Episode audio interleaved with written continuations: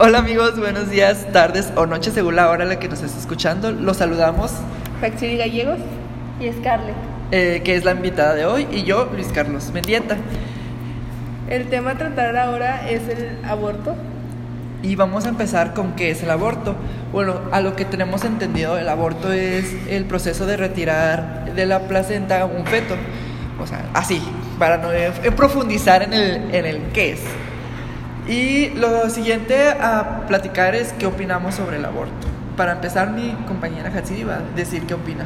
Bueno, yo opino de que no estoy ni al 100% de acuerdo ni en desacuerdo.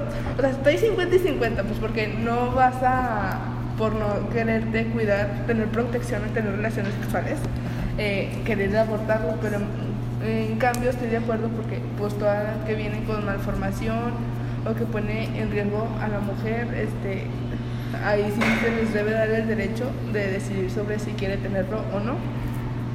Bueno, yo estoy entre 50 y 50 porque también, este, tam- también vale el, si se cuidan o no a la hora de tener relaciones, de si es que el niño viene con malformaciones, con una enfermedad hereditaria o así.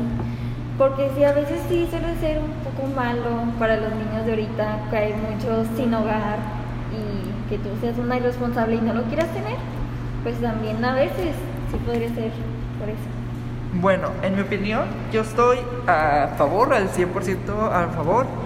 Ya, bueno, soy hombre, pero por mi parte yo estoy a favor porque la mujer tiene mucho el derecho de, de decidir qué hacer con su cuerpo y ya no influye, influye mucho el si se cuida o no. O sea, si fue un descuido como sea, la chava tiene decisión, la decisión de qué hacer con eso, si lo quiere tener o no. O sea, y eh, por parte de hombre, como yo hombre, si fuera, o sea, si yo tuviera eh, un accidente así, yo lo único que haría por parte mía es apoyar. Nunca puedo decidir por- porque yo no soy, yo no estoy sufriendo lo, o yo no estoy pasando eso en mi cuerpo. O sea, yo nada más puedo o- opinar, no mucho, pero y apoyar. O, o sea, sí, pero también o sea, te tienes que poner a pensar de que usan, tienen relaciones sin protección, o sea, ¿qué esperan? ¿Un celular? Un, Eh, Sí, o sea, eso lo entiendo. Pero también nos podemos entender que, o sea, pasan los accidentes, no siempre la protección, la protección del condón así funciona, o sea, es, o sea, no va a pasar porque usas condón de repente, pero pues puede llegar a pasar. Para eso existe la pastilla del día siguiente, como también ay, eh, pasa de que, ay, me entero que estoy embarazada, tengo dos semanas y ya, sí lo quiero tener, pero al mes y medio ya no quiero, se forma el feto y ya, aunque Sí, o sea, Eso- también a eso nos referimos, o sea, si la chava de repente se entera, o sea, ya sa- la chava sabe, no tuvo protección, ah, bueno, me tomo la pastilla siguiente, yo por mi decisión, o si la chava es descuidada y no llega a tomar nada y sale con que está embarazada y dice, yo quiero abortar, o sea, se apoya de que aborta, tú es tu cuerpo, es tu decisión y tú vas a pasar por esto, solo se te va a apoyar, más nunca vamos a decidir por ti, es lo que yo digo, nunca voy a decir que no. Bueno, aunque también podría ser de que también los padres no la apoyen en eso, no tenga el apoyo de sus padres o el apoyo del progenitor del bebé, Ajá. que no lo tenga y aparte de que al último termine sin hogar, ¿para qué tener un niño sin hogar? Eso no sería ni prudente ni de buena persona para nadie, Pero- ni a que a nadie le pase. Pero pues ya también existe el método de poderlo darlo en adopción.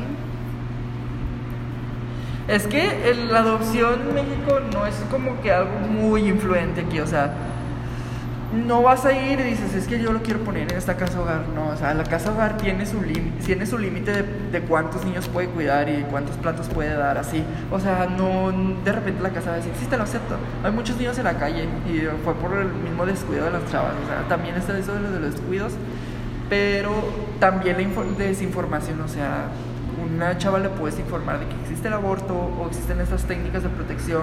Mucho también aquí influye en la educación sexual. México no tiene la mejor educación sexual, o sea, que se cree todavía en México que es un tabú, Sí, que pues, es algo que no se debe de hablar, o sea, que es algo que no, no se debe de comentar.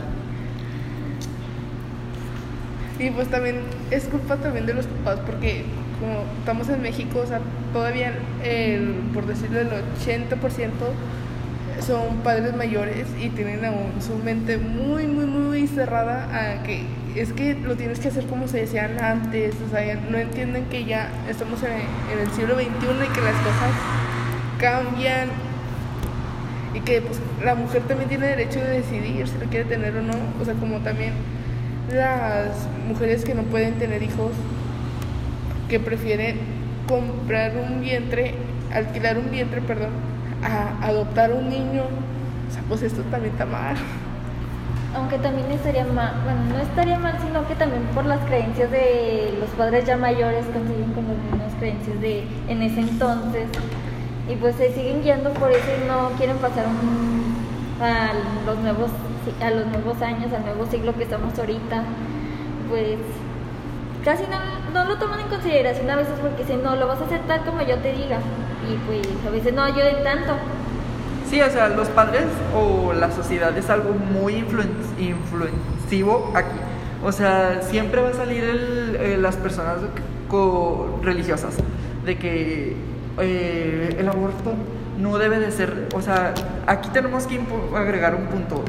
O sea, debemos de creer que debe ser legal o no legal el aborto. o sea, ¿qué opinan ustedes de si debe ser real o legal o no? Bueno, yo pienso que a pesar de todo, si estoy de acuerdo o no, sí debe de ser legal porque algunas mujeres son violadas y quedan embarazadas y pues no vas a hacer que cargue con un bebé que fue parte de una violación. Razón, sí, tiene toda la razón de que no por eso sí debería ser legal el aborto por todas las mujeres violadas para que no cargar con el peso de, de sentirse culpables por tener a un niño de que no querían y que las obligaron o ellas no quisieron tenerlo. O ya cuando se alivien, o sea, hacerle la vida imposible al niño de, pues es que por tu culpa, tú me recuerdas mi violación y pues eso también está mal, o sea, pues porque no es culpa tampoco del niño. Ajá.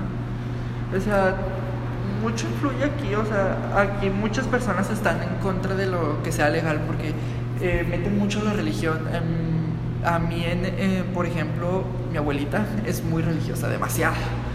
Y mete mucho el hecho de que si tú concebiste, o sea, si tú te llegaste a, a embarazar, ahora te aguantas porque esa, esa embarazo es una bendición que te enviaron y que esa bendición la debes de tener.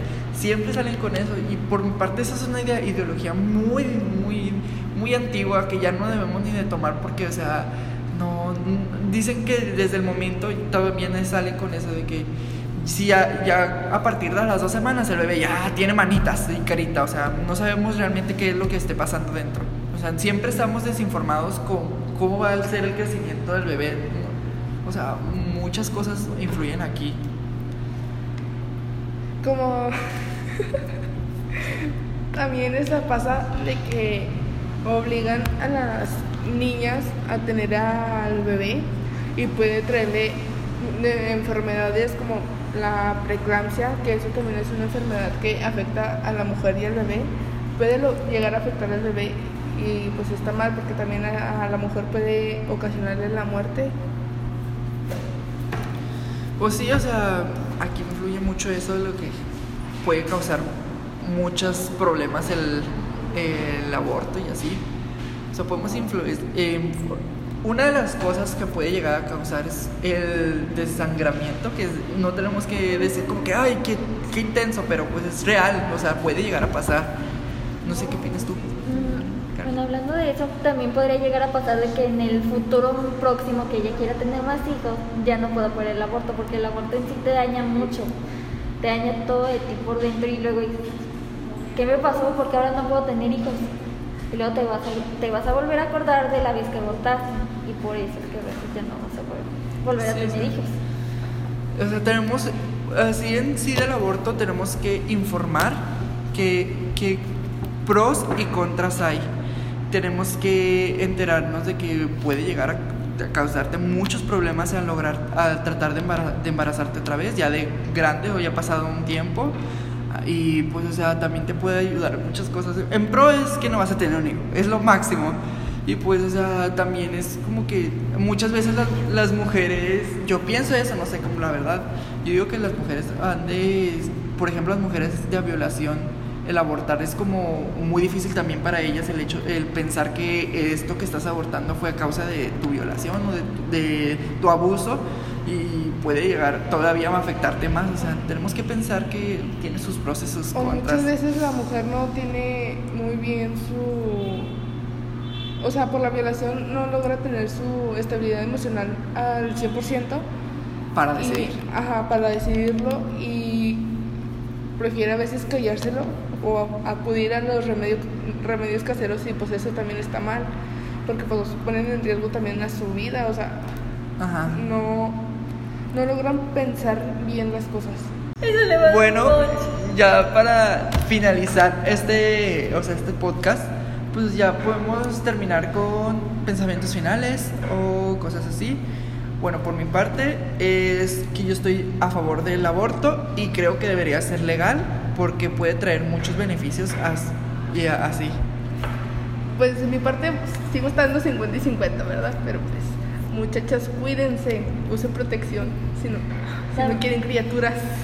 También por mi parte estoy 50-50 porque también depende de cómo fueron tratadas, si es que usaron una protección o fueron violadas. Exacto. Tenemos que te- cambiar nuestra ideología de que, o dejar a un lado la religión y los pensamientos, e irnos por los ciencias. Es tu futuro. Exacto, tienes que pensar muy bien las cosas.